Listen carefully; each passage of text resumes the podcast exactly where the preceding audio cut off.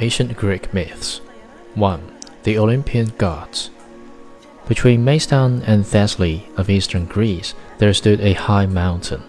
Its cloudy top rushed into the very heavens.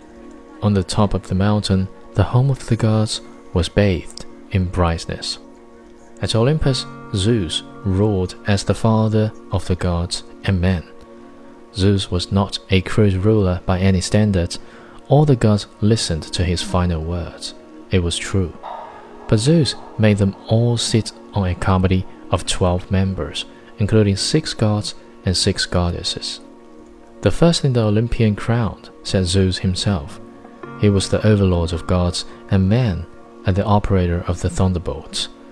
Next to him was Hera, his proud and green eyed queen.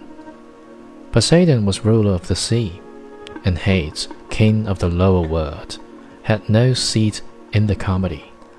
Apollo was the god of the sun, music, and poetry, while his twin sister, Artemis, was the goddess of the moon and the chase.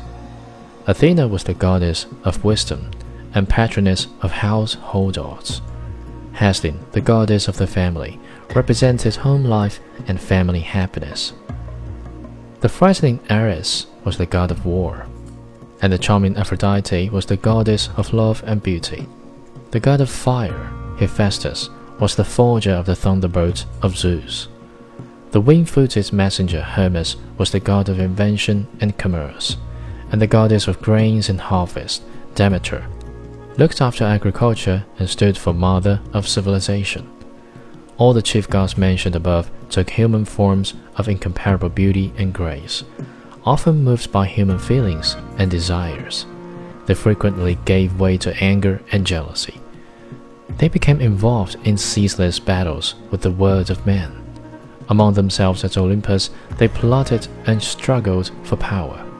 In the human world, they experienced competitions and difficulties. They enjoyed earthly friendships and loves a crowd of everlasting gods looked and acted in a perfectly human fashion that is what all gods at Olympus actually were.